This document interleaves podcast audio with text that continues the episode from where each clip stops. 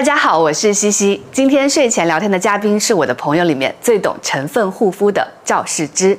一句话说他的故事，他是从业二十三年的配方师，也是甜菜碱表面活性剂在国内落地应用的最主要推动人。对我来说，不用背复杂的成分表，买护肤品跟着他买靠谱。姓名：赵世之，年龄：四十八岁，出生地：云南大理，大学：武汉理工。毕业年份：一九九九年。工作经历：第一份工作是在浙江新合成股份有限公司，是一家制药公司。九九年到二零零零年做化学师，搞呃药物的化学分析。第二份工作是在上海德高实业有限公司，后面升职为研发中心的主任。第三份工作呢，从零八年到一二年呢，是在一个呃美国驻中国的一个分公司配方研发。第四份工作在上美集团做研究所的所长。到一六年加入了养生堂集团，负责养生堂化妆品的创建。一句话说护肤品的本质，一句话说护肤品行业的本质。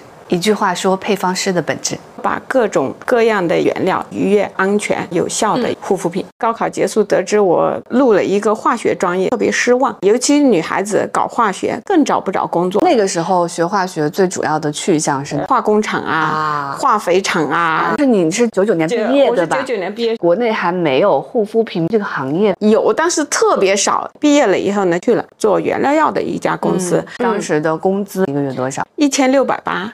哦，那很高哎，所以那个时候其实还是存了一点小钱哈。你当时做的药是哪种药啊？维生素类的。实际上，维生素类的整个过程当中要接触很多比较毒的嗯化学试剂，所以决定放弃这份职业。化工行业找来找去，只有食品或者。化妆品行业是对身体来说是没有毒的，嗯后来就加入了化妆品行业。你是哪一瞬间觉得哇，我太喜欢这个行业？我是来自云南的，从小被高原晒得很黑很黑，大理平均海拔都是两三千米。我当时就想着，我不可能从一个那么黑的人，皮肤色度白几度的，但是我可以让我的皮肤更健康。现在我们大学同学或者高中同学见到我，我已经是他们里面。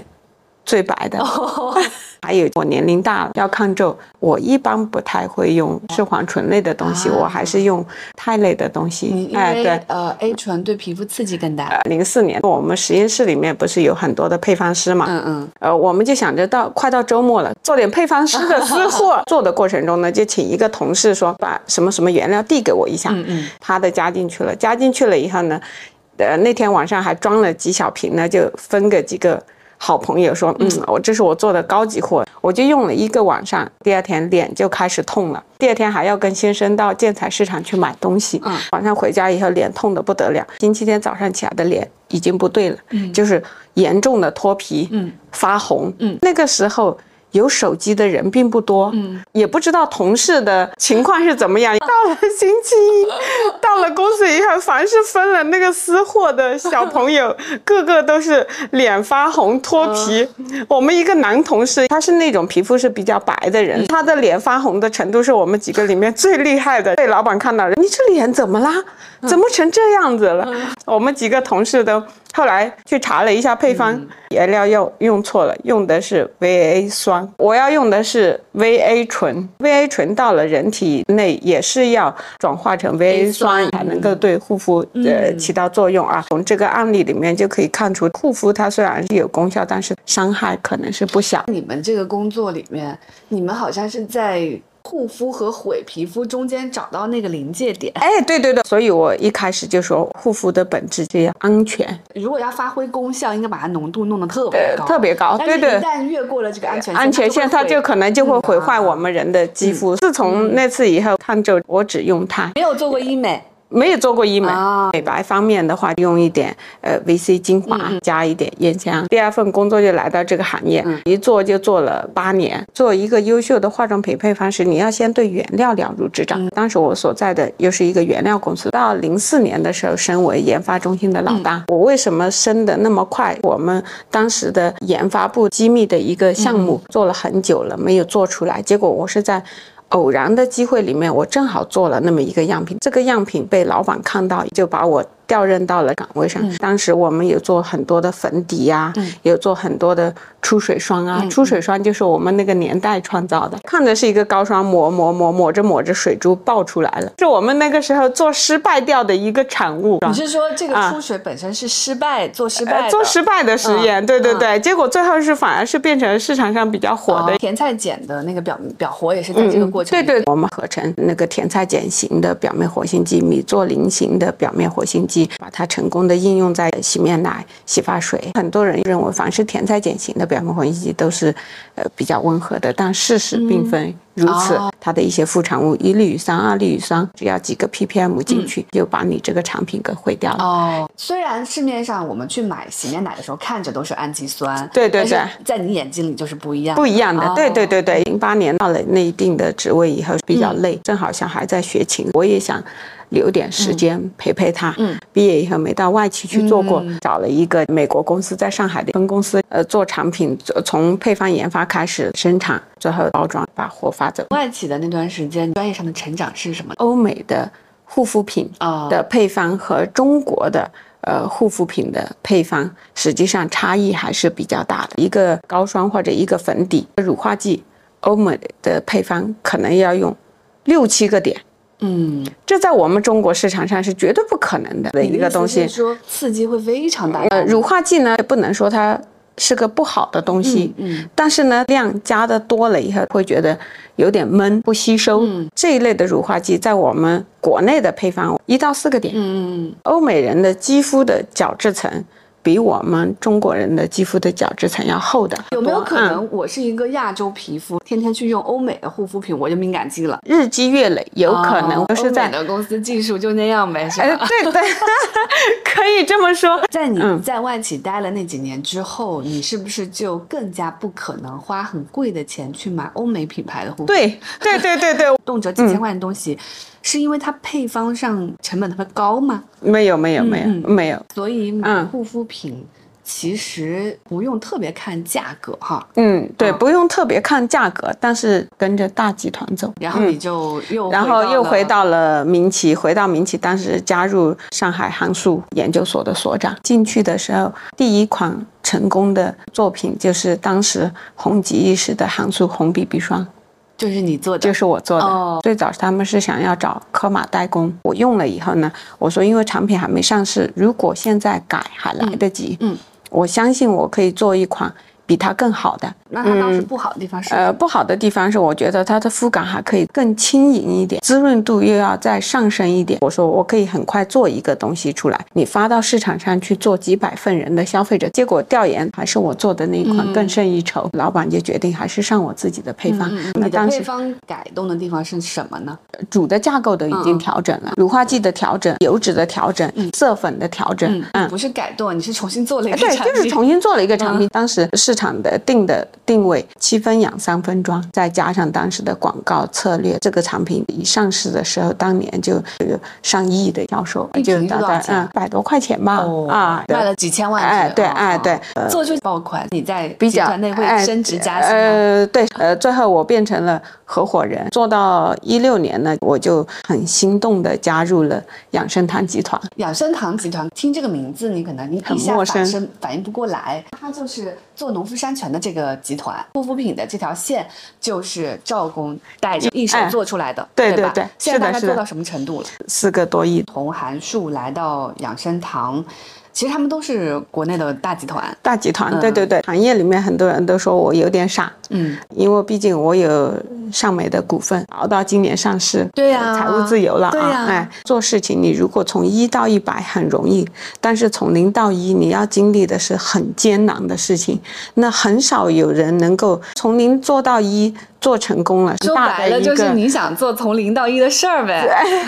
对，你想你想挑战自己的意愿去做一个护肤品。对对对对对。比如说我要开发一个抗皱的产品，我怎么去选择我的主功效物质，我的辅助功效物质，怎么来搭出这一个东西？可以说是在做一个雕塑。你怎么把这个雕塑做得极其的完美？在一个食品集团里面搭一个。护肤品、化妆品是合理的。我们做养生堂的化妆品里面用到的桦树汁，它在采集的过程中需要无菌处理技术，这项技术就来自于食品饮料。我也是加入养生堂集团以后才学习到的，因为我在以前的行业里面都没有接触过。其他护肤品排在第一位的都是水，而我们养生堂的呃护肤品排在第一位的都是桦树脂。当你没有呃食品饮料那个的背景，你来做这个东西，你做不了。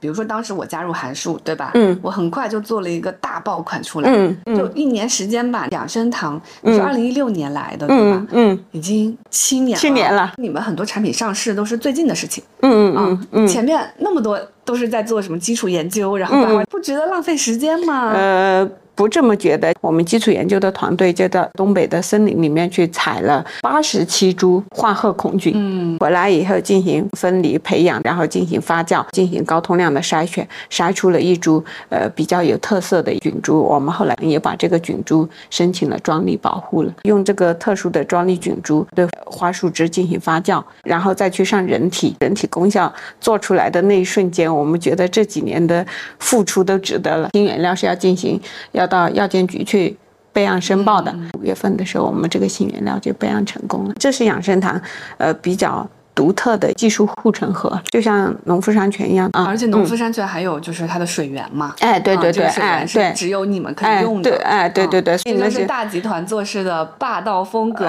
现在市面上其实也有很多护肤品，哪怕它已经是非常大的爆款了，我看在各个直播间其实销量都很好，靠前，它可能就是。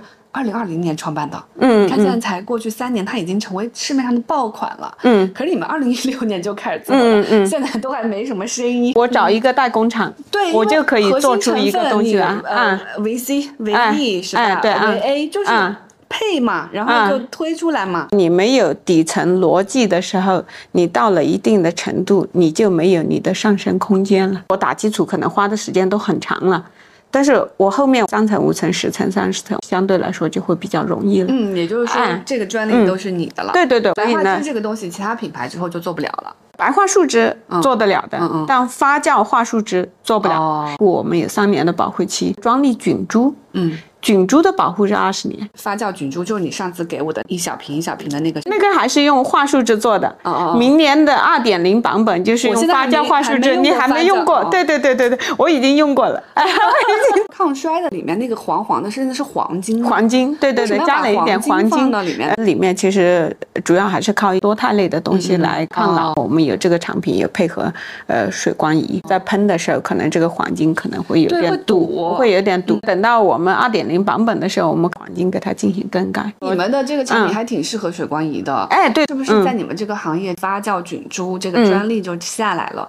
那对你们来说就是稳了，就是我的。技术护城河已经搭建了。你既然都从业二十三年了嘛，嗯，最早开始在国内火的成分是什么？透明质酸钠。两千年左右，那个时候非常的昂贵，很多配方里面加不起太多。那个时候上万的成本，就上万块钱一公斤。嗯，为什么它在保湿领域是比较好的呢？它还是一个大分子，会有一定的。膜皮肤它实际上是个透气的东西，里面的水分是在不断的往外蒸发的，成膜把里面要往外面挥发的水分给它给封住。如果它都成膜封闭住了，它会特别的黏啊。这时候的分子量就很关键了，分子量越大的话，成膜性越强。高的话，看啊，在我看成分表的时候怎么看？看不出来，只有我们在的搭配方的时候加一些小分子的，像甘油啊、丁二醇啊，最好是要搭配起来使用。我们永远需要做的护肤功课就是清洁。防晒、保湿，对吧？它需要排在前几名吗？不需要。透明质酸的加量呢，它通常都是零点一左右，排在微量成分里面。到了秋冬季节比较干燥的时候，我还要在外加一些油脂类的东西来滋润肌肤。这也是我们东域精华露当时的一个创想，水溶性的东西要的，油溶性的油脂也是要一点的。抗衰的，抗衰的黄色的那个，这里更油。肌肤随着年龄的增长，油脂的分泌是在下降的，尤其到我这个年龄。明我原来是一个油性肌肤，我到现在已经是变成一个混干了。刚才你说透明质酸，油就是它一个是一方面是成膜，一方面是吸湿。对，那那这个时候再配上油，它的好处是什么？肌肤里面的一些脂质也是油的东西嘛，它是配合透明质酸成膜来封住你的呃水在往外，而且相当于还可能更轻更亲肤，模拟你的皮脂。哎，对对，对，尤其像很多细小的皱纹，它不一定是真的皱纹，我们都可以说它干纹。你配合到小分子的肽，加上一些这样的油脂、一些保湿的东西，就能够很轻松的帮你把这些皱纹去掉。所以现在市面上很火的以油养肤是有道理的。嗯，过犹不及，全是一堆油糊在脸上，又未必是好事。有些进不去的会堵塞你的毛孔，所以我们讲究的不是一个唯浓度论，这个东西好，那我就。越多越好。比如说有一个大牌，它可能用玻色因，现在不是专利也过期了嘛？对，我给它干到百分之十玻色因，然后我还卖的是它的价格十分之一，那这种平替有没有道理？化学里面有两个概念，其实消费者是搞不清楚的。嗯嗯，一个是原料本身的纯度，一个是这个原料在配方里的浓度。纯度呢，代表着这个原料本身它是到底是有多少。含量玻色因纯度，有的厂家可能是百分之一，嗯，有的厂家可能是百分之零点一。我默认纯度就是百分之百啊！呃，不不不不不，原料不是只有这个物质组成，水溶液也好，或者丁二醇溶液也好，我理解一下，里面的百分之十都是玻色因。嗯，可是这百分之十的玻色因的纯度，纯度可能就是不不一样的，有的是百分之零点一，有的是百分之九十九点九。哎，对对对，这个差别很大，对对对。可以说我是百分之十的玻色因。他说我添加了百分之十的玻色因溶液，嗯，后面打个星号，纯度是。零点一，很多厂家会这么备注。你其实要看百分之一的纯度，呃，如果它加了百分之十，那就是百分之十乘以百分之一，啊，这是它实际，这是它实际上添加的这个玻色因的真正的含量。如果它没有这个备注，我就可以认为它是百分之百。呃，不，他如果没有这个备备注，有可能就是造假。当然不是说所有物质你都要标注纯度。我举个例子，烟酰胺我们大家都公认的，它就是一个纯物质，你不用标注。呃，星号下面的备注浓度是指这个原料在我配方里面最终添加了多少。关于浓度，我又有一个问题：是百分之十就一定比百分之三好吗？不是的。例如说，我加百分之一的 A 醇，在我们中国的法规里面，它的最高限量就是百分之一。哦。但是呢？在欧盟，这个原料本身有毒性，身体乳或者身体霜里面，它的用量限量是零点零五，不是百分之一。面霜、乳霜就是涂在面部的，限量是零点三。你说好，我加百分之一，加百分之零点五，没有必要，因为这个东西它。本身有光毒，见光了以后对细胞会产生一些毒性，那我就不应该为浓度论，我就应该要确保的是消费者的一个安全。实际上，很多文章已经显示了零点零五到零点零七五的 VA 醇能够起到抗衰老和提亮肌肤的效果了。我要在它的一个安全的前提下，功效好的前提下，越少越好就好了。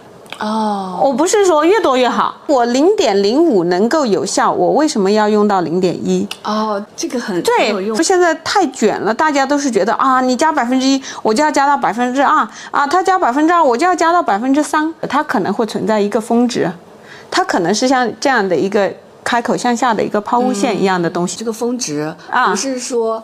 抗皱一条皱纹都没有，而是在抗皱的同时，它没有损害你的其他的细胞。对对对对对对。现在中国人为什么有那么多的敏感肌？我们去买药品，对吧？嗯，其实每次我都会看那个说明书，百分之五十叫做可能的副作用。护肤品是一样的，因为对对对，药品跟护肤品是同源的，都是拿化学物品做做一些东西。我们都说了，是药三分毒，其实是一样的道理。对对对对，一样的道理，这就是我们配方师存在的一个价值。烟香就是美白的，较有代表的。成分啊，又廉价啊，又好用啊，就是好应用，稳定。对对对，但是呢，很多中国人对烟酰胺高浓度是不耐受的。呃，国外的研究文章显示，百分之四浓度下呢，它就能够跟青醌的美白效果媲美了。嗯啊，如果我们真的用到百分之四或百分之五的烟酰胺的时候，皮肤泛红、刺痛比例可能就会很高了。有一次我去看我洗面奶、嗯，水、乳，嗯什么说。怎么里面全部都有烟酰胺？这个霜是一个抗老的霜啊那里面也会有烟酰胺啊然后这个就是一个单纯的保湿，里面也会有烟酰胺啊所以相当于我这一整套护肤做下来，我涂了特别多烟酰胺在脸上。哎，对对对那个。浓度我就觉得它可能不止可能就不止百分之五，对所以我对对对，就很容易有可能伤害到自己呃，皮肤因对对，累积起来以后会造成肌肤的一个负担。一开始啊，我们很多人的护肤习惯并没有像现在涂七层、八层、十层，其实很多时候是商家为了要卖货，所以给你创造这一个 SQ，创造那个 SQ，所以呢，就是要让你多多的涂上去。那么你既要买这个 我也是商家，但是我还是要做精简护肤。我能用一个东西解决问题的时候，我就尽量少用第二个东西。嗯，首先它并不是叠涂越多越好，叠涂它有可能会有风险。对对我来说有一个很复杂的是，我没法判断说这个成分跟这个成分能不能放在一块儿。精华里面活性成分会比较多，在国内一个是美白，一个是抗衰，成分跟成分之间可能又会有冲突。冲突，你是不是比较推荐说精华我一次就用一种？嗯，精华肯定一次用一种就可以了。护肤品里面是有防腐剂的，你在叠加的同时，你的防腐剂也在叠加，造成一个肌肤的负担。只要是个护肤品，它就会有防腐剂。所谓的无防腐无防腐，只是说这个防腐剂它可能不在我们国家的防腐剂的列表里面，但是它也有一些防腐增效的作用。嗯，后面还有在国内火起来的呃，后面国内还火起来的就是泛醇。哦，泛醇其实是维生素原 B 五，那个时候是由康婷里面带出来的。康婷它做洗发水，洗发水里面用的一个东西，它其实功效还蛮多的，它有保湿，嗯嗯它有抗炎，嗯抗刺激的作用，有一定防火墙的作用。哎，对对对。屏障哎，对对对对对对，哎，对对对，用这个这个成分嗯现在就做的比较好的品牌有吗？嗯，最好的是修丽可吧，它就是以维生素 B 五来作为它的一个主打修护的成分。然后还有紧接着就是烟香，那个时候价格还贵一点，现在也便宜了，一公斤的成本也就一百多块钱。但是烟香这个东西并不是说因为它平民化我就可以随便用，然后烟酰胺里面它实际上是有个烟酸这么一个副产物，配方师在用这个东西的时候，其实要严格控制烟酸的含量，以及要控制 pH 值，因为这个 pH 值会影响烟酸的释放。首先，我买这个烟酰胺的时候，我要控制它里面的烟酸含量。很多原供应商它可能是做到两两百 ppm，对我们公司来说，我们要求要小于二十 ppm。我曾经去做过一个验证啊，呃，在精华里面，如果我做到百分之四，嗯，我去做人体的帮贴，三十个人可能会有八到九个人出现刺痛。如果我把它降到百分之二，刺痛的比例会从三十个人里面的八九个人马上减少到一两个人。嗯，三十个人有一两个人刺痛，这个比例都已经蛮高了。那么如果在精华里面要添加这个东西，我肯定不会超过百分之二。明白啊，这是我们要做的很多基础研究。很多人都很多配方师都是人云亦云，嗯嗯，就是说，哎，觉得啊，这消费者喜欢这个东西，这个东西又便宜，那我就越多越好好了。我我去买烟酰胺产品的时候，我只能在那个成分表上看到烟酰胺啊，我也不知道它的浓度是百分之四还是百分之二啊我该怎么办？第二个，它大部分都会复配，比如传明酸啦、熊果苷啦，我该怎么选？呃某一个功效，不会只选一个物质，肯定要搭配的。嗯美白它有很多的通路，它有的是抑制酪氨酸酶活性的，有的那个黑色素生成的，有些是抑制黑色素转运的。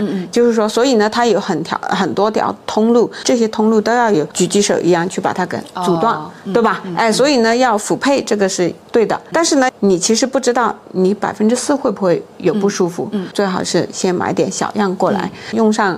呃，三五天，它刺不刺痛？你的刺痛说明它里面的烟酰胺的浓度是不适合你的。如果一个美白产品里面又只有一个烟酰胺的话，其实上它的效果可能是又是要大打折扣的。哦因为烟酰胺它的美白主要是在阻止黑色素的转运。嗯嗯嗯，就是说，它对于你已经是，例如说像我们哎生产的黑色素，它它是没有办办法了。刚才我们说保湿就是透明质酸，修护美就是呃泛醇，泛美白就是烟酰胺。也再往后走的话，抗老比较典型的两类代表，一个呢就是 A 醇类的，另外一个就是肽类的东西。肽类的东西跟我们人体的生物兼容性会比较好一些。肽的话，它就是由氨基酸构成的一些呃序列。我们人体的很多的组成都是跟氨基酸有关嘛，氨肽酰的。跟 A 醇它们的抗老的机制有什么不同吗？嗯，增加我的一些呃胶原蛋白啊、弹性蛋白啊这些的同时，它可能对我细胞毒性也造成了一些损伤，生物兼容性会比较好一些。所以呢，就是你日积月累。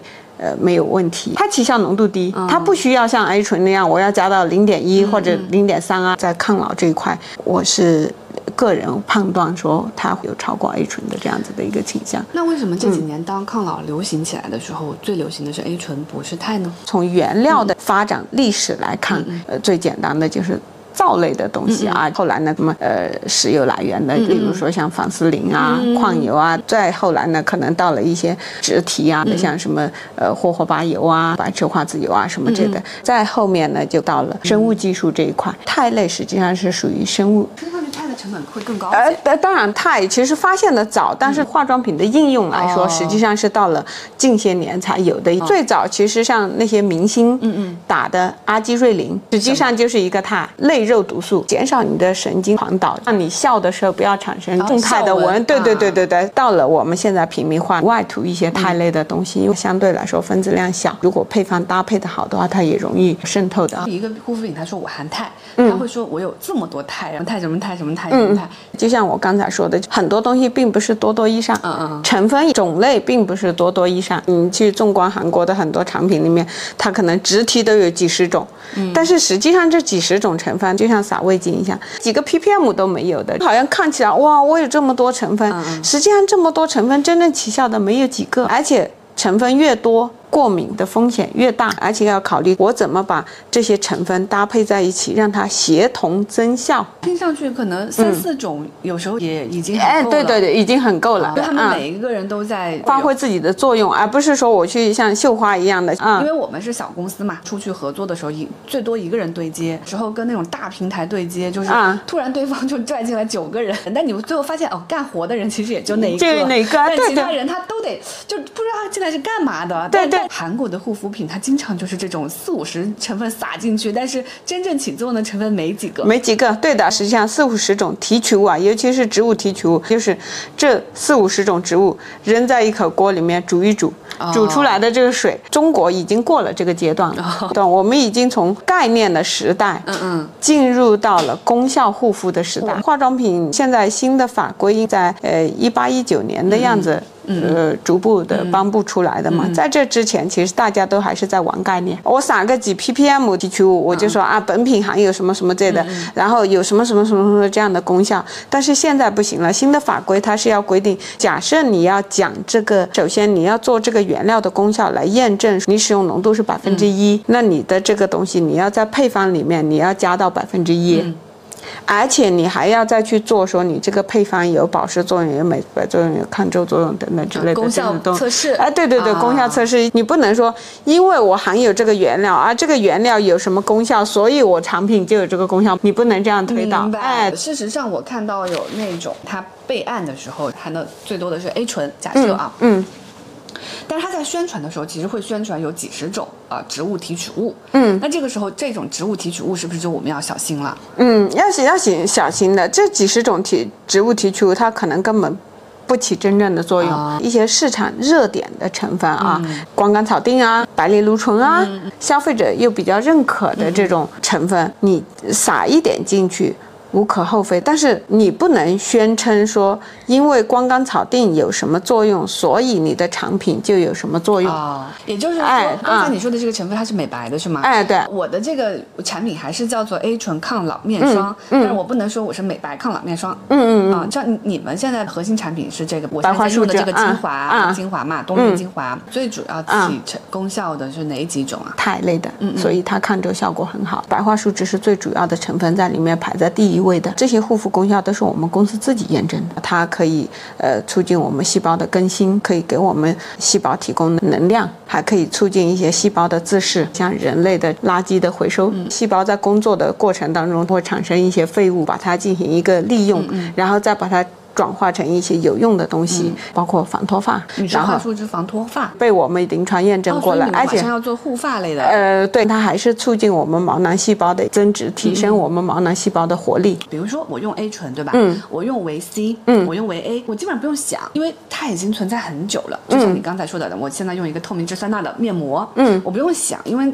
就是太多论文了，那么多大品牌都在用它，可是嗯，白桦汁哦，只有养生堂一个公司在做，他们做了哪些科研？然后他们刚做了六年。我欧莱雅曾经出过一个男士品牌，也用了白桦树脂，哦但是呢，实际上它用不到我们这样子的一个水平，因为它没有那么多的来源。你可以看我们的专利数量，关于白桦树脂的专利的两个东西较好的，资生堂嘛，资生堂的两款眼霜都是哦使用 VA 类的东西。呃，国内的一些品牌用 A 醇的也比较多的，珀莱雅应该也有吧？嗯嗯。呃，早 C 晚 A 是吧？哎，大家在用 VA 的时候一定要呃注意它的易毒性，不要认为痛我忍一忍就好了，我适应了就好了，千万不要这么想。你只是适应了这个。并不是说它的毒性就不存在了。如果用了痛的话，你还是要当心的。哎，嗯钛这个领域里面做的比较好的品牌呢？其实用钛的品牌就会比较多，钛有那么多啊，钛有成千上万种。那我们怎么能够从这成千上万种中选择适合抗皱的钛出来？嗯嗯。这个又要企业的基础研究了。哦一个小品牌，你想它可能会去从这几千种当中筛出来哪一种或者哪几种肽是抗皱效果最好的吗？做不到，因为是要很多很多钱砸下去的。集团的话我们肽的话有高通量筛选的方式，哎，也是最后对在人体上去的呃，体外的模型筛完了以后，我再用离体皮肤的模型，体外这样筛选嗯更快。啊，我一次可以筛几十个，嗯嗯，让几十个对不同的肽用在不同的离体模型对上。对对对，这一批筛出来的这个肽，我再放在下一批的里面，哎，这样子的话这个不，便宜啊，想这个很这个很贵，。想想就很贵，筛这么选出一个样的一个，钛，它的成本大概多少？甚至是要上几百万的。比如说你筛选出 A 肽，我是一个小企业，我看到哎养生堂说这个，那我也要搞这个。我们通常筛都不会是一个东西，那我这三四种肽当中，我怎么组合？嗯。效果最佳加百分，之是多少的 B 加上百分之多少的 C 加，他又不知道了。即使看到我的成分，你也模仿不了我，可能就把这个组合物申请个专利了。他可能呃自己自己是一个主播，嗯，他开始做自己的品牌，进他的直播间我都会忍不住，他会说某某某他用的是这个肽，我也用的这个肽，跟他的配方是一样的，我比他便宜其实这个都是没有科学依据的哦。我的肽加到多少，你是不知道的。哪怕我宣称了我这个里面有多少多少含量的这个肽，嗯，例如说 A 肽，我加了百分之一。假设你也做了 A 肽加了百分之一，你认为这两个配方就是一样吗？嗯，不一样。为什么呢因为？这些化学物质，它并不是加了百分之一，我就百分之一全部渗透。嗯。因为我们皮肤是有个屏障在这里的，我们想要的是说这些好的东西，我想让它多进去一点。嗯嗯。那也就你也是百分之一，我也是百分之一，我的渗透可以比你好。嗯。为什么呢？因为我做了这些研究，这些研究都是要花钱的。嗯。你知道我们做这个透皮的研究，我们要买猪来做，嗯买一个小香猪，嗯，你知道要花多少钱吗？几几百块钱接近四千块钱，啊？接近四千块钱猪这。么贵啊？那是特殊的猪，呃，就是皮肤跟皮肤，对对对，其他小品牌你买得起吗？这些东西他都不知道怎么做，你这些就输在了一头哎猪上。对 品牌与品牌之间，你做。呃，很多基础研究跟不做基础研究其实差异很大的。我的渗透是更好的，也就是说，我的百分之一可能有百分之八十发挥了作用，你加了百分之一，可能百分之十都没进去。但是中国现在很多东西都是快经济，你能做这个东西，我也能做。我找个 OEM 很快，两三个月我可能就做出一个东西来。你是一嗯，个这个品牌大的负责人，已经六年过去了，产品都还很少，没有怎么问世，就老板不会生气老板其实他有一个原则，出一个产品，我绝对不是说让货架上多一个 SKU 而已。那、我要做一个精华啊，那么市面上那些典型的精华，我都要拿回来，嗯，对比过的。哦，对比完了以后说啊，我哪些哪些方面是比它优的，我可能有哪些哪些方面的缺点，但是我的这些缺点已经无伤大雅了，嗯，而我的优点已经比它明显了。冬韵精华哎的优点跟市面上精华比起来，最大的那个优点是嗯，以一抵三，这绝对不是瞎吹的。它相当于相当于别人的水、精华，还有乳。也就是我洗完脸之后，我只需要涂半瓶这个就够了吗？秋冬季节的话，再你再涂个霜涂个霜就够了。哦，哎，对对对，白天的话，你涂完以后涂个防晒，我现在是这样用的，嗯，我白天呃洗完脸之后，我就用半支绿色那个叠一个防晒，我就出门了。晚上的话，我就洁完面之后用黄色那个，我又不放心，我就怕它不够油，我会再叠一个就很油的面霜。秋冬的时候可以这么用，其实夏天的时候你放心的就那一个东西就够了。我首先我实现了精简护肤，一个我就第三个了，防腐的作用的东西。明显的减少了哦，因为你三个产品涂了三层防腐的东西进去，你们能做到以一抵三的核心原因是什么？桦树汁在这里面是加量是非常大的，别人排在第一位的是水。嗯，相当于我这是满满的一瓶，全都是精华。你这你们这里面有水吗？呃，没有水，就是我可能农夫山泉一个集团的，就是你们做水的对，我们反而做化妆品的时候没有水的，微量的水是其他的成分引入的。第二个，抗老是通过我们精挑细选筛出来的肽类的组合，还有一些其他的一些配方技术在里面隐藏着，这些东西我不能申请专利，申请专利毕竟有些东西会被暴露出去，这些活性物让它渗透的更多，这是市场部不知。道只有研发部才知道的东西啊，还有里面是水油两项，保湿、抗皱、滋养，嗯，等等这些作用都具有了。所以那一小瓶，你说看上去你觉得好像很单薄啊，但是实际上是别人用水来做这一款。精华的话，它肯定做不到我这些功效。一个精华的话，可能百分之七八十是水哦，只有百分之二三十是活性物。但是我们全都是有功效的成分，这是别人所做不到的。桦树汁本身又很贵，你们在推广的时候一定会有一个劣势，就你看都是同样一瓶这么大的东西，嗯，你们一定会更贵。对对对对对。到现在为止，你们做养生堂这套护肤品的开发，嗯，呃，六年七年了嘛？嗯，砸了多少钱了？光。工厂的投入就在两点五到三个亿，还不算拿地的钱啊。拿地也很贵。拿地也很贵。我们当时那个工厂的占地是九百亩，当然是整个集团拿的。不，配方应用这一小块，一年。都是要大几千万，不包括基础研究。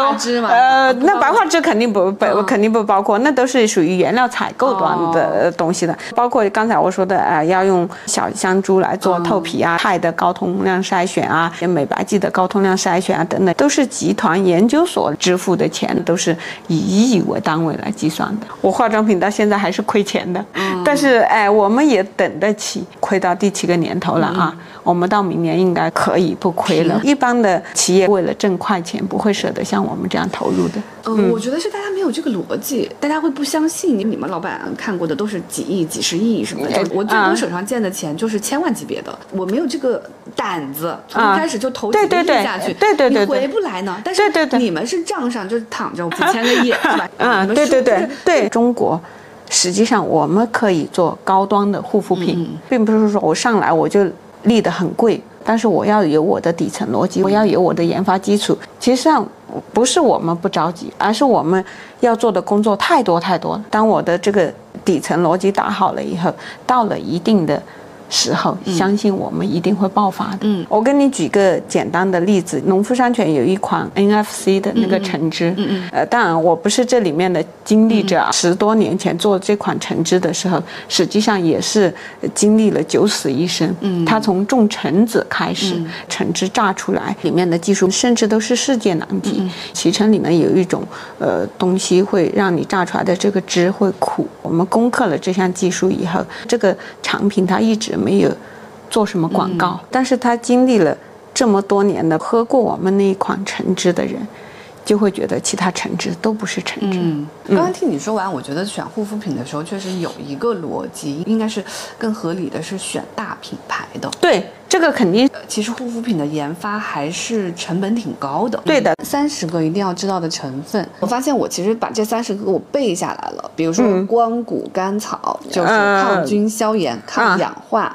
啊，美白黄金，我还是没办法挑出好的护肤品。呃，对你主要是记住一些比较关键的。美白里面我们记住两个东西啊，一个烟酰胺，一个 VC，你就记住一个水杨酸。修复的话，你就记住神经酰胺、嗯，贝塔葡聚糖、泛醇，嗯，抗老的。话你就记住视黄醇和胜肽两个东西就好了。补水的话，玻尿酸、VB 五，然后角鲨烷，OK 就好了。曲酸、金盏花、二裂酵母这些我就不用记，是吧？这些不用记。主要功效还是要靠我刚才说的这些东西来提供的，后面就是去看配方表了。嗯，这个也是一个大爆款，而且很贵，是不是？所有护肤品前面第一个都是水。对，但是我除了我们，要么甘油，要么丁二醇，要么丙二醇，通常是排在第二位的啊。首先我看的。不是去看这些东西，我首先一眼我要瞄到的是这个东西，苯氧乙醇，它是一个防腐剂，防腐剂法规限量是必须小于等于一，哦，它在哪里？那我就知道。它后面的东西一定小于一，嗯嗯嗯，因为它是按照呃从多到少排序来嘛，在它前面的东西可能是大于等于百分之一的，在它后面的东西可能是小于百分之一的，嗯嗯，这是一个大的原则，嗯，但是呢，通常不太会有品牌加到百分之一，嗯，通常是在零点七到零点八以下，它后面的这些基本上小于零点七，小于零点八。刚才提到的美白，我要。VC 和烟香，对吧？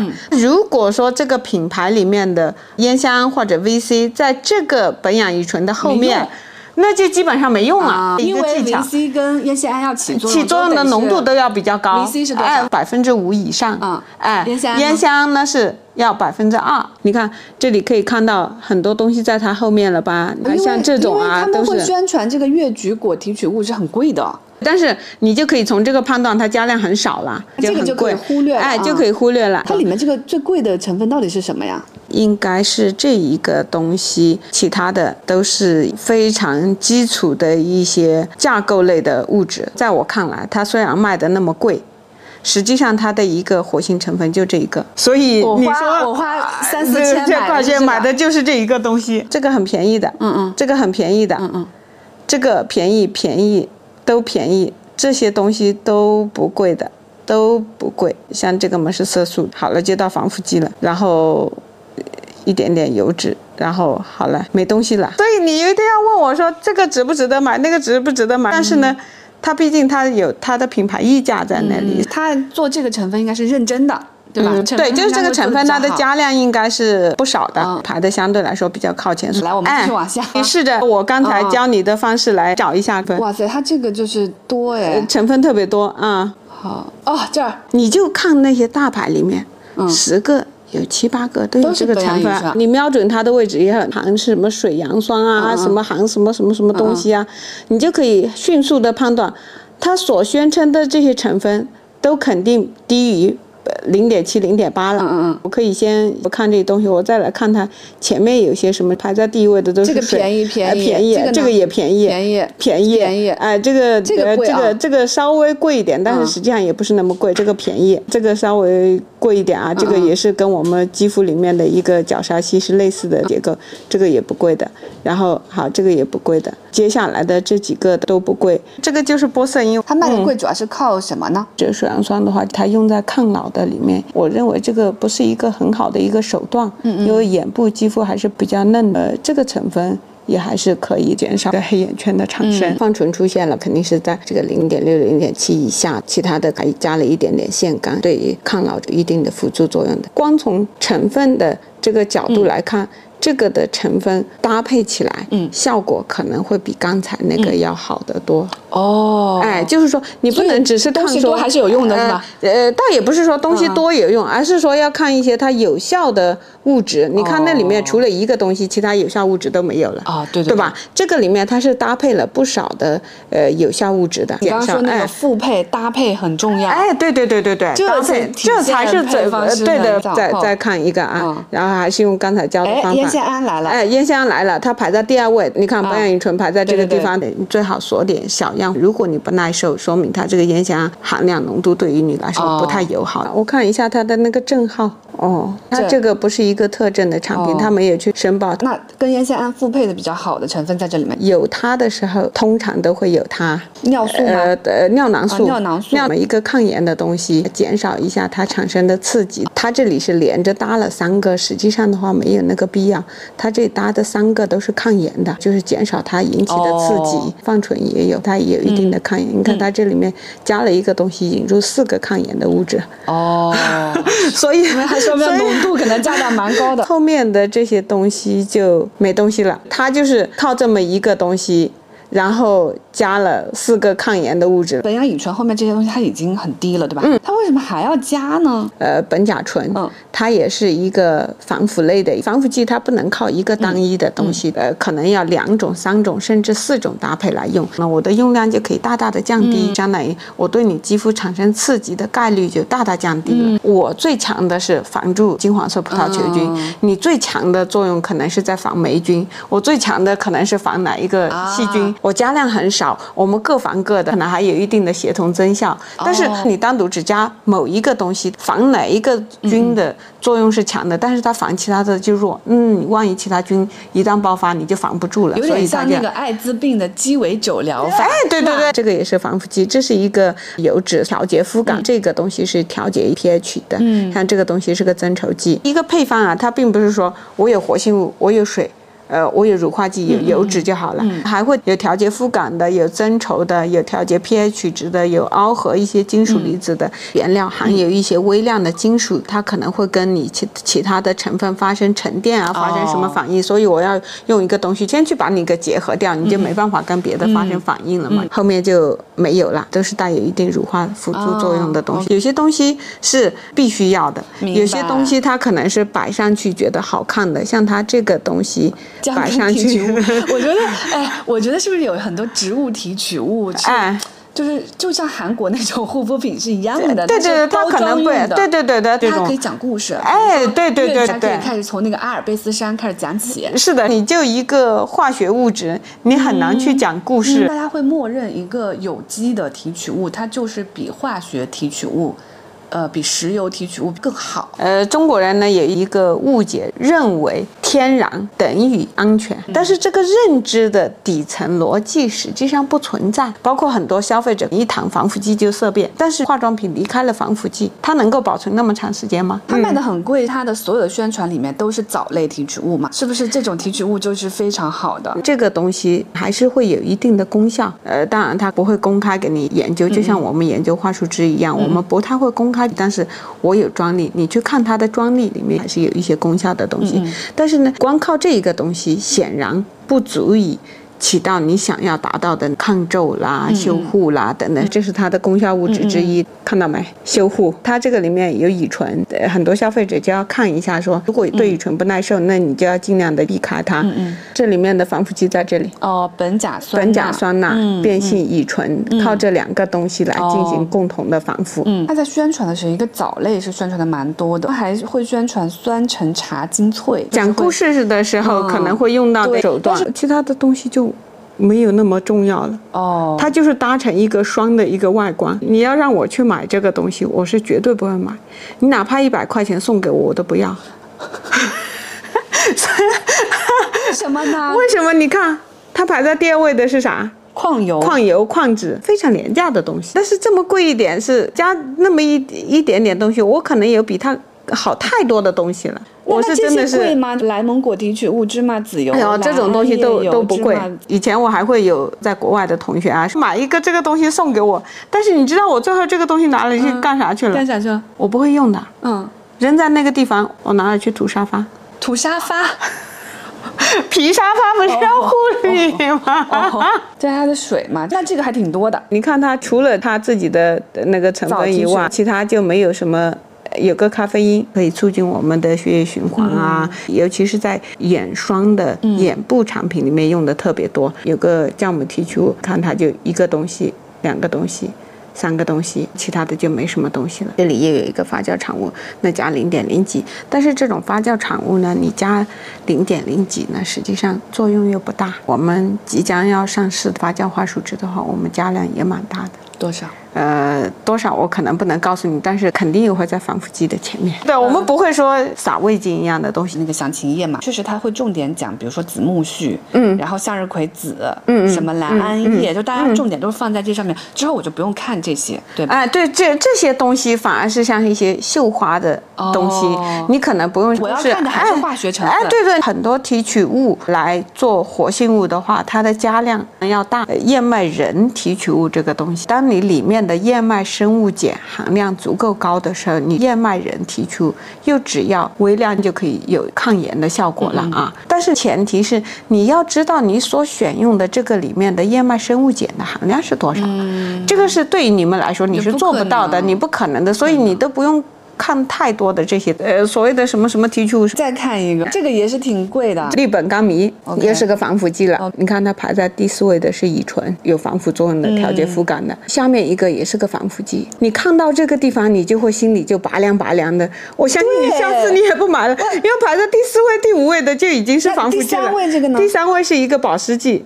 好，第二位也是个保湿剂。好了，你就觉得你就是买了个保湿的产品而已。我就买了个保湿加防腐的对对对。但是这个这个是个乳化剂，这是乳乳化剂。这个呢？呃，这是一个也是个有防腐作用的防腐作用的东西。这个是有用，也是个保湿剂，很廉价的保湿剂。呃，些肤感调节的东西，防腐剂。好了，就看到防腐剂，防腐剂，防腐剂，已经看到一大堆的活性活性物。对，这个是活性物质。对，但是你想，蜂蜜贵吗？蜂蜜应该是有专利的，你看它这写的比较长的，没有，然后就到香精了，然后后面那些都是调节肤感的。好了，没东西了，我到现在还没看到一个活性成分，一个 V 一，这个生育酚乙酸酯就是 V 一，一点点腺苷。天哪，我们在微量成分里面找找活性物质。哎，对，然后没有了，没有了，好，没了。你看它的加量，你它加了多大一点蜂蜜？嗯，一罐都是蜂蜜，给你涂上去好了，它能起到多少作用？对吧？排在前五位的都是一堆防腐剂。这个会好一点，它第二个就是二裂酵母，哎，对，对对对对对对，这个的话让你心里平衡平衡一点了。对，这个是个保湿剂，保湿剂，然后肤感调节的，然后乳化剂，然后保湿剂。保湿剂，保湿剂，保湿剂，好，有个肽类的东西了，东西透明质酸来了，酵母提取来了，乳酸发酵产物来了，这个应该还可以吧？这个配方，在我看来呢，嗯，还行，嗯，但是不值那个钱啊，因为它也是两千多。五六百块钱嘛，嗯，我觉得还可以。这个是肤感的调肤感的东西吗？哎，对，油脂、油脂、油脂、甘油、保湿剂，哎，这个调节肤感的东西。沃尔醇它就是有防腐作用的物质，就到香精了。护肤品里面的香精通常是零点零几。到嗯零点二零点三，因为香精它是过敏源之一，因为香精的组分很复杂，所以呢，通常香精能少加一点就不会多加一点。看到香精，你又可以看到说它后面的东西都不会不会不会怎么大了。为什么它不多往里面加一些有效成分？中国这几年呢都是讲功效护肤了，国外实际上它是不太强调功效的，它强调的就是我怎么讲故事。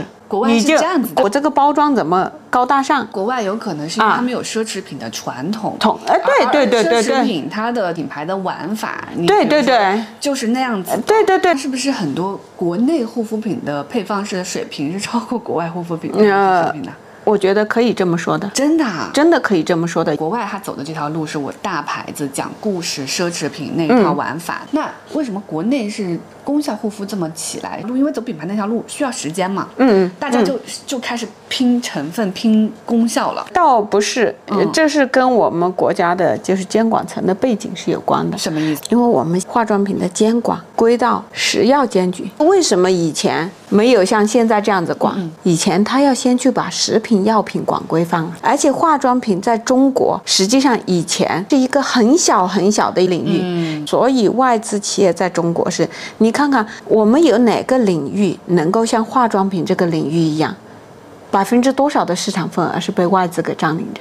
尤其像在高端市场，那可以说百分之七八十的我自己外资领域占有这种心态。嗯，如果它是一个外国大品牌，我不太会做很多背调。但如果是呃国内的，就比如说养生堂，就我一定要去做很多背调，我一定要看到他们的工厂，看到他们究竟是不是代工，跟他们的至少研发团队吃饭，就是我会想很多办法去验证，我才敢把它带入我的直播。我也会觉得哦，那国内是不是他知道互联网直播这套打法，所以他们会想赚快钱？嗯，对。但我对于外国品牌的警惕会就大大就会大大放他管了食品药品以以后管的差不多顺了一点了，以后他来管我们了。你看，像上海，呃，他建了东方美股，他已经意识到这个领域是可以为经济做出很大的贡献，所以这两年才陆续颁布了一大堆的法规。他用食药监局的。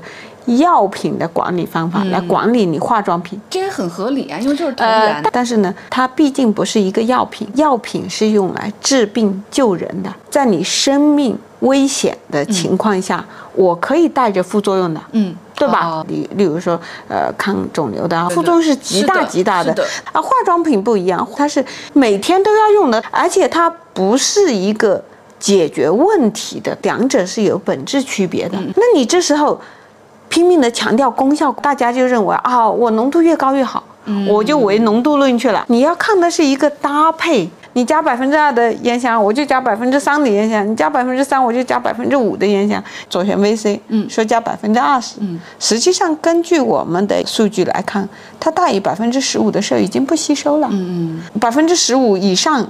你有意义吗？没意义，只会带来肌肤的负担。我看到某一个成分，我一定就会有关联的东西。我要用好这个东西，我要搭配一些其他的什么东西来解决它给我肌肤带来的伤害。好多人就是好，你加 VC 我就加 VC，但是他并不知道 VC 我怎么让它透皮更多，怎么让它对肌肤的刺激更少。中国功效成分起来是因为药监局监管监管，那国外不是这样吗？国外不是这样，中国的化妆品原料，我们原料清单里面。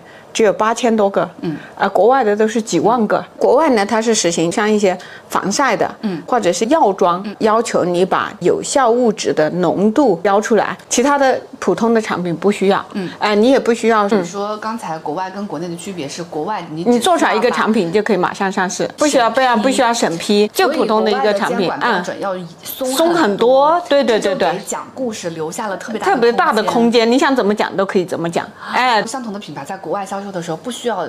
标注里面有藻类提取物，全程分是要标出来的，但是它可能讲一堆藻类有什么什么什么的功效，但是它不需要关联到产品。你的使用测功效的浓度跟你这个在配方里面的浓度不一致。但我们国家是哦，我要出现这些信息不算，我还要上市之前还要去做一堆的检测，做完检测以后就要去呃药监局的系统里面备案，后面他还要整天来飞检你来来查你。哇，今天很颠覆我地方的就是，你以为国外的监管比国内的严是吧？对，国外大牌，事实上它不需要备案，不需要，但是也有可能说，它如果这个东西真的出事儿了，嗯，它被起诉和索赔的风险要大得大得多。对对对，这是思维的不一样。对对对对，大家长已经先管了，哎，对，那边是，那你出风险你就自己承担，企业自己承担，哎，对对对对。如果我是一个在国外做护肤品品牌的呢，因为我有空间，所以我会把故事讲得特别好，哎，对。其次呢，我一定要。把它控制在，就是他们别出事儿。哎，对对对，它可以没有用，但它但是它不能有害。对对对，国内就是比较讲，你这个东西一定得有用，得有用，得要讲功效。所以呢，一谈到功效呢，实际上你就。不能离开安全，在你是零基础的情况下，跟着这个至少你避开了一些坑。嗯嗯。但是呢，我认为科学上还是有待商榷啊。就我刚才有提到很多次的安全，他刚才有提到说百分之十五的 VC，嗯，高于百分之十就是一百个人就有十个人要刺激了，不是这样对你是一个有害的东西。你去用百分之十五的 VC 干嘛呢？你好像能够让你美白一点，但是你要健康的白，你不知道说长时间。长期日积月累以后，给你造成多大的伤害？因为没有人去做这样的基础研究。我是曾经看过百分之二十的 VC 的，像日本的那个欧巴吉，它就有百分之二十的 VC。假设我来做 VC，我绝对不会超过百分之十二。嗯，原因是什么？浓度达到百分之十五的时候，它已经不吸收了。嗯，所以十五已经是我的上限了。假设我能够有技术实现百分之十二或者百分之十的 VC。透皮达到百分之十五的浓度的情况下，我为什么要用到百分之十五？就是我要想办法的是增强它的透皮的效率。你最后不是用的那个原料，如果说浓度越高越好，那我直接卖给你原料好了，这不是百分之百了吗？你接受得了吗？接受不了。我们在做配方的时候，如果我碰了一下，不小心哪里痒，去擦一下这个地方都会发痒发红。嗯，在我朋友旁周围啊。嗯。挺多敏感肌的，换一个环境，再晒了一下太阳，开始发红，开始开始掉皮，发红，长小点点，嗯嗯，挺多的，是跟大家现在护肤品用的太多是有关系。呃，刷酸的也有，上高浓度的 A 醇的也有，也有，上高浓度 VC 都干过。国内功效护肤成分护肤的风，嗯，它的一个副作用就是大大提高了敏感肌的数量，因为然后比拼浓度。对，以前的监管不是特别的严，大家为了挣快钱的时候。很多那种中小企业，它加一些违禁成分的，汞砷铅啊，这种重金属超标的，是那些干嘛呀？有什么好处呀？美白，还有一些是加激素。以前我开玩笑，你如果看到广州厂的，那你要特别特别的担心。广州的呃化妆品占了半壁江山，美容院的很多产品也来自于那里。那美容院线的监管到现在都还是空白。嗯，化妆品它分两条线，一个是院线，一个是日化线。所以我们去美容院涂的那些东西都很存疑。你千万不要去美容院涂那些东西，很多的美容院的产品都是地下黑工厂出来的，有些激素不是超标几十倍、几百倍，有这有的甚至超标上万倍的。嗯，日积月累以后，是不是就变成激素脸了？嗯，是不是就变成敏感肌了？嗯，所以现在中国人敏感肌肤的人越来越多，越来越多，再加上一定的环境污染，我觉得好危险。就一方面，如果是外国大牌，经常就是只有故事，但是没有有效成分。没有有效。一方面，如果是哎。国内这个拼功效拼得很猛的，搞不好就敏感敏感肌。对对对，所以护肤这个事情真的是里面有太多的坑了。搞清楚我要买这个护肤品，我的功效是什么？防晒还是清洁？还是保湿？保湿，哎，还是抗衰？还是淡斑？嗯，美白还是舒缓？舒缓我就呃可能泛醇，美白就找烟酰胺，抗衰就找肽，保湿就找透明质酸，清洁呢就比如说你甜菜碱。如果是防晒，那个特字号的，嗯。这个成分它还有一些复配的东西，比如说烟酰胺跟那个尿囊素。这个主要的成分稍微往前排一排，排一排。哎，买护肤品的时候，我要选大品牌、大集团吗？最好是这样子。我要看这个品牌的明星代言吗？未必。我要看这个品牌的财报吗？你从它的财报里面可以看到一些问题的盈亏情况怎么样，研发投入怎么样？研发投入占比多少？哎，对对，国内的企业投入在百分之一到百分之呃五左右。要看这个护肤品的产地吗？要看，在中国市场上呢，华东的出问题的概率要远远比。华南的要低，你从药监局的那个通报，你去统计个一年的数据，你就可以看出来。呃，要关注这个护肤品的专利吗？专利还是要看的。专利在哪里看？国家知识产权局。你输这个集团，你就可以看到它有多少专利。这个公司一个专利都没有，那这种东西，它有很多企业专利，但是可能很多专利是外观专利。现在我输入养生堂出会出来多少专利？护肤这条线的话，也有几十个的。嗯，市面上护肤品的价格和他们在你心里。的排序一致吗？两千以内的相对来说就是说还是算合理的。你是值几百块钱还是值一千多块钱，就要看你里面的加料以及性能如何了。但是凡是高过这个东西，有些我都讲想不通，要可能有六七千、七八千的这种，真的是难以想象的程度。我没必要去显摆，我有必要去拿着一个几千块钱的面霜。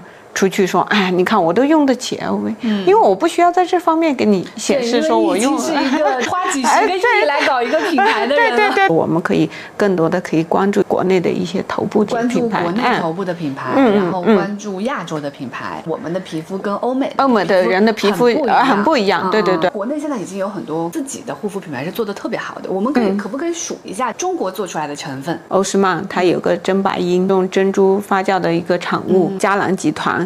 有一个喜墨因，它下面有自然糖、美素等等，是用西藏那边的一个特殊的菌株来发酵的东西东西吧，也是他们自己备养的一个新原料。像我们集团呢，是备养用花和孔菌来发酵桦树汁，像资生堂啊，像。欧莱雅啊，这样的集团一样的，我要去占有我的某一个特殊的原料，这二十年或者这三年只是我独有的，别人是没没有的东西。我觉得现在还没有来到护肤品的舞台。咖啡，呃，瑞幸的那个酱香拿铁，已经卖到韩国去了嘛？像那个呃名创优品，国内它可能是十元店，但它在法国开店了，它在法国卖的可比国内要贵多贵多了。我感觉我女儿那代人。因为我女儿是二零后，她就是带着国内的这些护肤品走到世界上去了。对，国内来说，它肯定还有一些优势，比如说它的科研成本，你比起国外肯定还是低的。低的，比如说招一个科研人员比国还是比国外的要要要便宜。对，我的人工供应链便宜。对对对，它制造成本也是便宜的。我们做的很多测试也都是用我们亚洲人的皮肤做的。那有没有一种可能，中国品牌现在在研发这些成分，会替代掉现在主流的这些维 A 啊、维 C 啊？有可能，透明质酸中国是占全球最大的生产市场，世界上三分之一的透明质酸都来自于中国。像呃重组胶原蛋白，它有可能会成为有代表性的中国成分。而一个成分在手就可以撑起一个很大的品牌。大家都共有的东西不一定能够形成你的护城河。嗯，其实很像的就是 SK two 它那个 Pitera，对对对对对，你看这么多年没有人仿得出来它的 SK two。所以像这种东西卖的贵，一千七对吧？嗯，它是有它的道理的。对对对，因为它的研发投入那么多。嗯，你看我们每年的研发投入大几千万的，你想想，我几千万都是怎么花掉的？我的研发人员那些都是博士啊，博士博士后跑到东北的森林里面去取菌株啊，要取很久的。我们要把那就不同的森林里面的菌株都要取过来，取回来以后呢，你要去把它分离、培养、提纯，你要去筛这些菌株，哪一个功效是最好的？不同的菌株跟花树脂发酵出来的东西功效又不一样。嗯，菌株筛完了以后，我又要筛工艺，嗯，发酵工艺都研发完了以后，我要做原料的各种功效评价、安全性评评价、独立性评价，评价完了以后，好要去申报新原料，申报新原料完了以后，还有大生产。规模化生产实验室，例如说，呃，五公斤、十公斤的工艺，怎么转化成大生产的十吨、五十吨的？看我们一七年到现在七年的时间，嗯。你想想，有多少企业能够坚持这七年的投入？你们这个行业，大家都可以接受自己七年都没有做出一个东西啊？那也不是每个企业都能接受。一看公司的，我感觉配方师这个工作，你们好像就是在不停的失败。这个可能不合适，那个不合适，对对对对对对。在实验室得到一个失败的结果，它可能也有意义，因为我至少知道了这样是不对的，这样就不行。对的，对对对对。好像那个医生看病一样，就他排除了一个病，我至少知道你不是这个。有的时候虽然是失败的，但是还是有成就感。至少你知道说这里是个坑。在你整个这么多年的研发过程当中，养生堂，你最难的，觉得已经撑不下去的那个瞬间是什么？我跟你讲一个真实的故事。我们那个喷雾实际上里面是没有防腐剂的。我们工厂还没建起来的时候，我们是委外加工的，选了这个领域最厉害的一家企业，做了十批以后，出现了微生物的问题了。我们话说这营养太丰富了，我在生产的整个过程，我不能有菌引入。那时候我们还没有。更多的无菌处理的技术，等到生产第十批的时候，出现微生物的问题，我头发就是从那会儿白的哦，真的是一夜即白了，我整批货都不能发货，都。报废在那里了，其他问题我都好解决。那东西怎么会出来的呢？当时设计的就是针对敏感肌用的，修复敏感肌的，任何额外刺激的一样东西都不在里面，每一个成分都在里面起到了极其关键的作用。所以呢，里面就没有防腐剂。嗯，花树汁是已经经过无菌处理了，我整个烧料的过程中不至于会产生微生物的，但是灌装的过程是控制不住的，前面十批都没有。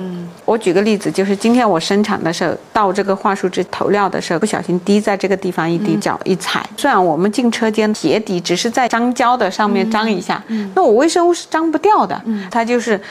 积累积累积累到一定的程度，它就爆发了，这个喷雾就全部停产了，然后就停产了。微生物的问题可能是很多原因造成的，一个地方的去排查，我们当时列下来的几百条，然后一条一条的去排查，后来调动集团的资源，请求食品饮料的无菌团队。来加入我的小组一起解决这个问题。到了一九年的时候，自己的工厂也建成了。我跟吴军团队的小组成员就住在我们工厂里面了。有一个多月生产一批没问题，两批没问题，三批没问题，一直到二十多批的时候。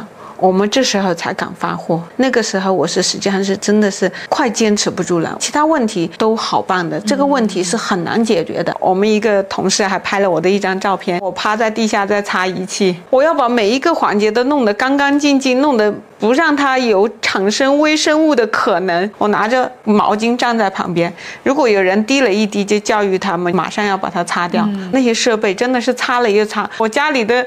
家具我可能都没有那样子去擦洗面奶。那款产品实际上也是特别痛苦的，是一个椰油酰甘氨酸钾，日本未知素的原料，它当时是全球断货。氨基酸的合成实际上有一定的技术含量的，反应的过程中的一些副产物的控制不好，就会颜色的问题、气味的问题。当我们所有的稳定性、兼容性、人体消费者的测试这些全部都做完了以后，觉得啊，这个是一个很有潜力的产品的时候，要上市的时候，好订单下过去的时候，对方告诉你没货，那就换一个呀，反正他换一个，他还就是说都叫氨基酸表活里面的副产物，其实蛮多的，蛮多的，它还不是一个，尤其是它那种残留的脂肪酸，十二酸、十四酸、十八酸、二十二酸。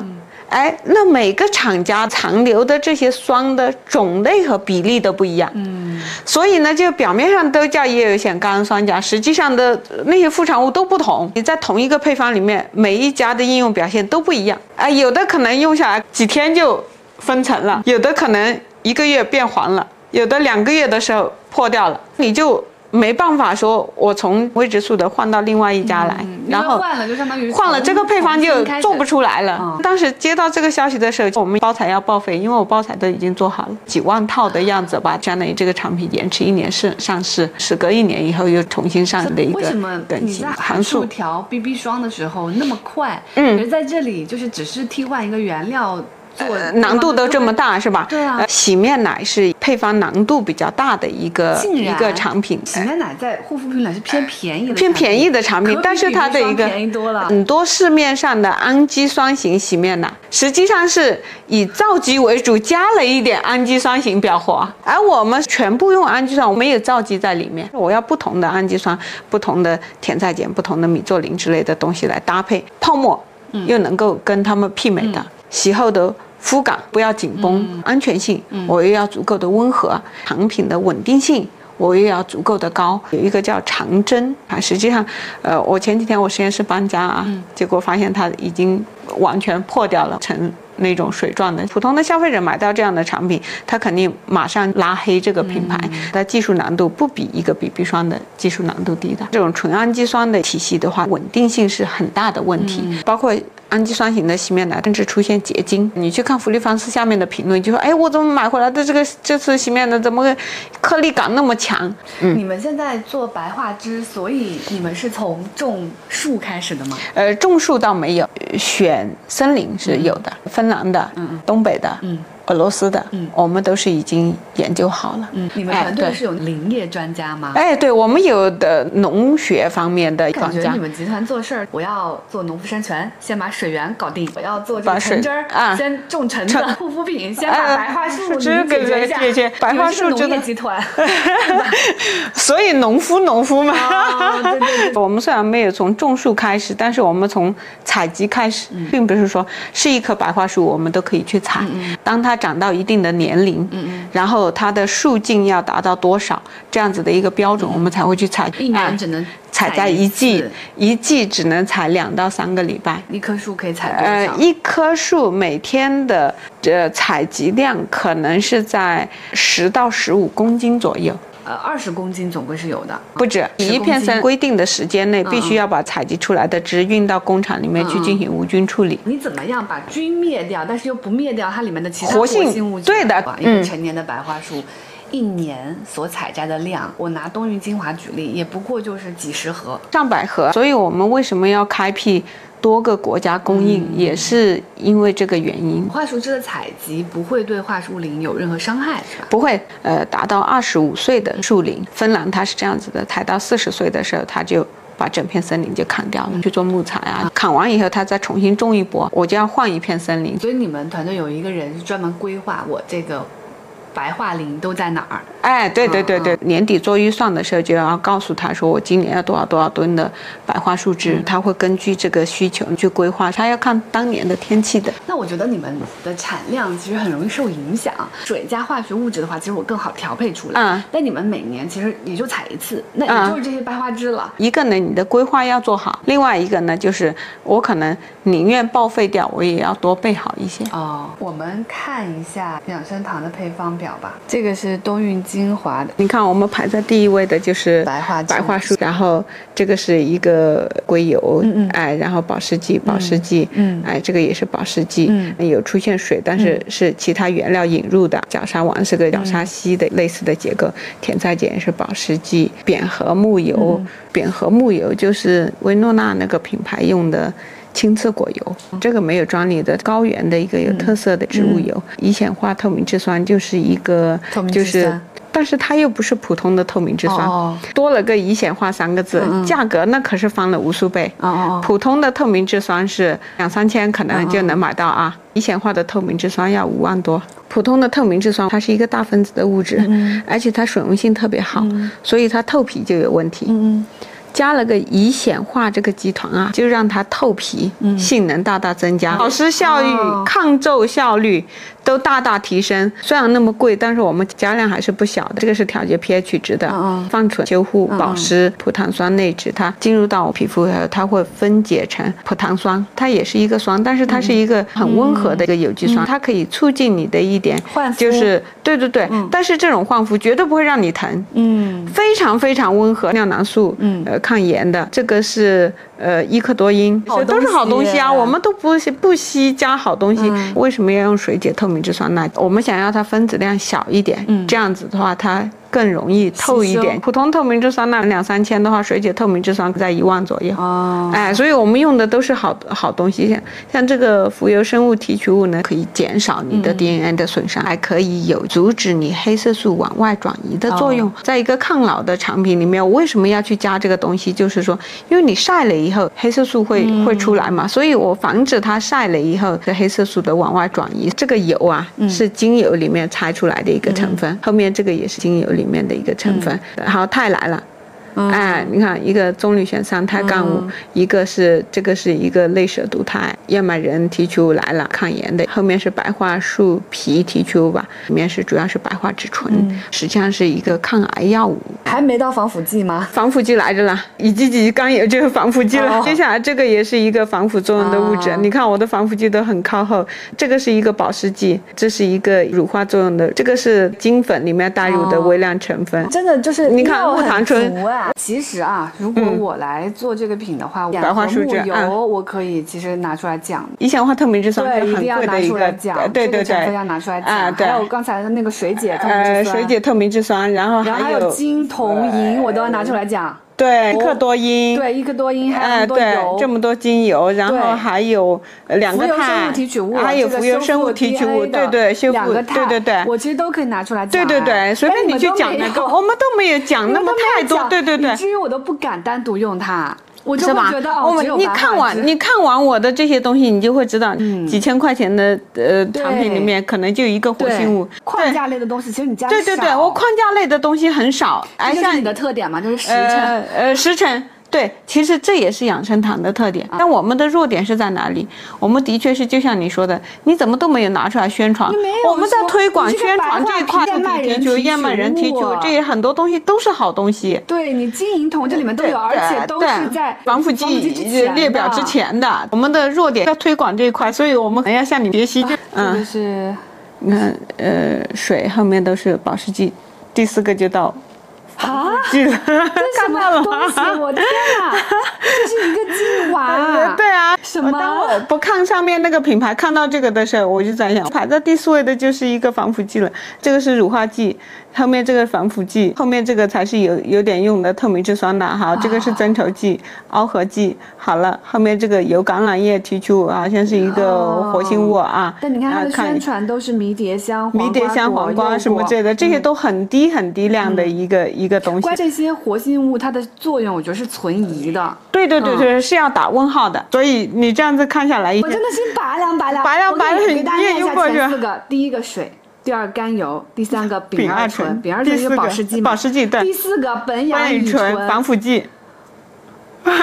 后面就这个是几千块钱，他自己说主要成分迷迭香、黄瓜、橄榄叶、桑根，嗯透明质酸。第四个就是第四个就是防腐剂，防腐剂不能就百分之零点七，对吗？对对对对对，主要成分绝对不会超过百分之零点七。这个洗面奶应该还可以。对对，你看它排在第二位的是椰油显甘酸钾，跟我们一样，我们也是排在第二位的。我们后面是有白桦树脂、神仙水的呃配方就比较简单了，水，然后就是发酵发酵一个 Pitara，嗯，它真的是百分之九十以上做到了 Pitara，它神仙水里面是的确是达到，那跟你们思路很像啊，百分之九十以上都白化汁吧，再加上你们明年那个发酵专利，发酵专利，像这个呢，莱博尼它不是卖的很贵吗？啊，这这个看上去应该是贵的，呃，错了。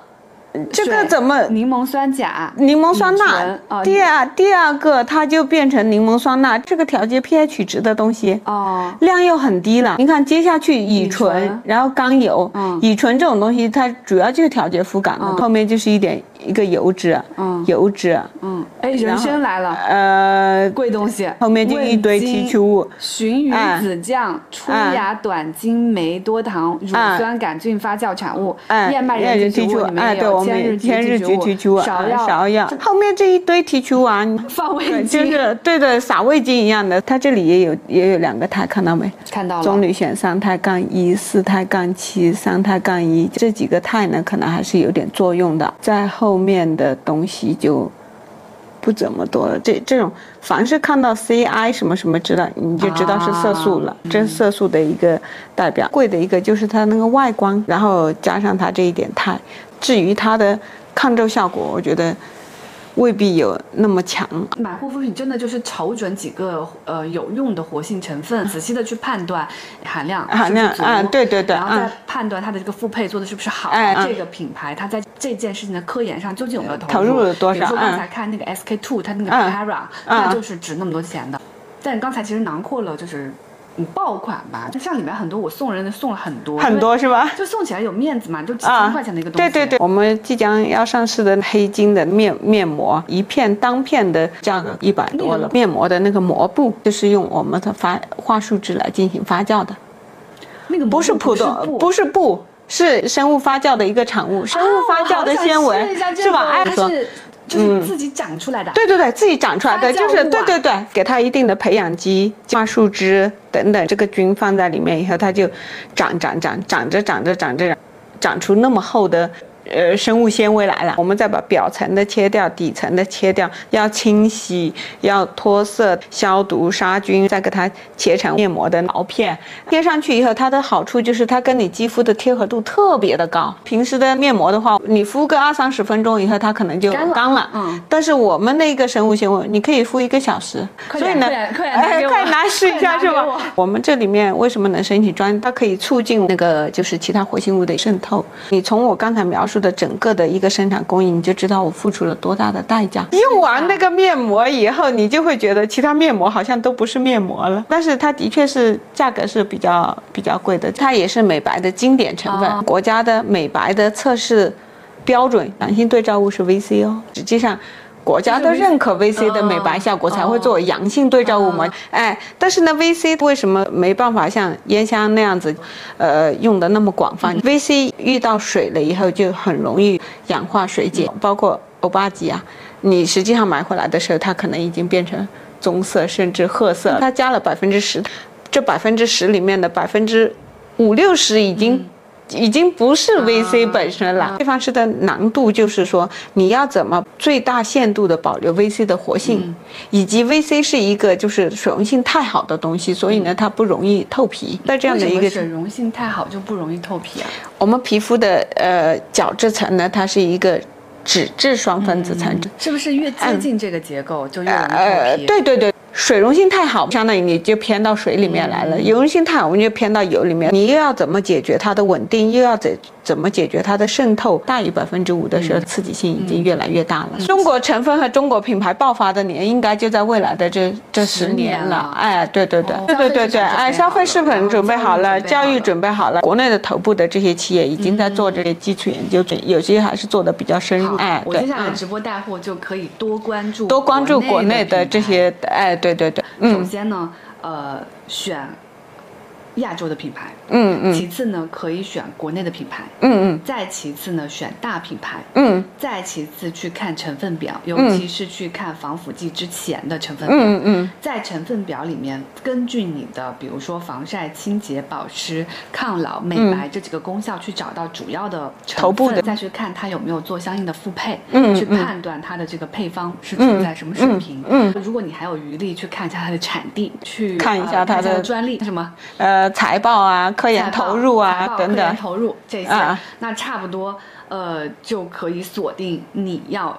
长期用的护肤品了，而且还有一些原则，能不叠涂就不叠涂，这样你哎的防腐剂会少几层，刺激的成分可能会少一一些不同的功效成分不要混着用。少混着用嗯。你今天已经学会了这个选怎么选护肤品了。但是它比我想象中其实要简单。嗯如果是三十种成分，你一定要记住。嗯，其实我记住了，我发现也没用用，记住成分没有用。因为你没有黑匣子，你下面一个同事离职，岂不是很危险？呃，没有，我们的专利的话都会是集中在相对小一部分人哦的手里。对对对他。也不知道专利。哎，对对对对，例如说，呃，发酵桦树汁这个嗯发明专利啊，他团队里面的那一两个核心成员知道，哦哎，其他人都不知道的。呃即使我的离开，也不会对他造成任何危险的危险，而且过期了，其实别人也嗯仿不出来。呃，对，你过嗯期了，知道专利的这个同事跟公司之间的保密协议应该是嗯嗯，生效的。对对对对对，我可以利用法律的手段来维护的。这个配方里面，它到底到底这个复配做的怎么样？它的渗透做的怎么样？它的效率做的怎么样？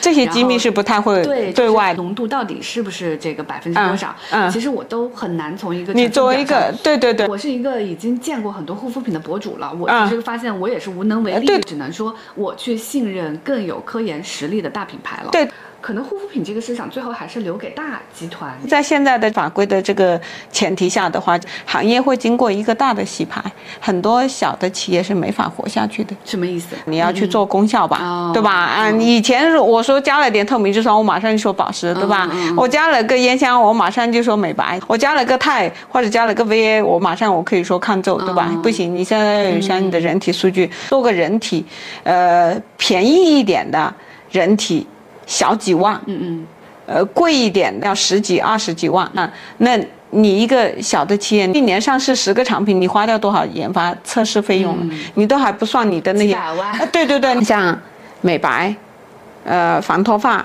后面做这些呃产品的企业就会大大减少。嗯，特证是否就说明这个产品一定有这个功能？以前是你只要加了点烟香或者加了点 VC、嗯。就可以有特证，啊，现在是你加了这些，呃，都都那个不是关键的，你要做出人体功效来以后，你才才能能够说有特证。有特。哎，所以呢哪，几个领域是需要特征？呃，一个呢是呃防脱发，嗯嗯。一个呢是防晒，嗯。一个呢是美白。也就是说，现在它只有美白特征，那它一定是确实是有美白的功效的。嗯，对啊，对的，对对对，很多人可能以为我们老板是呃想着说来化妆品里面捞一票赚点钱就走的啊，实际上呢真正了解，对对对，他其实根本不需要。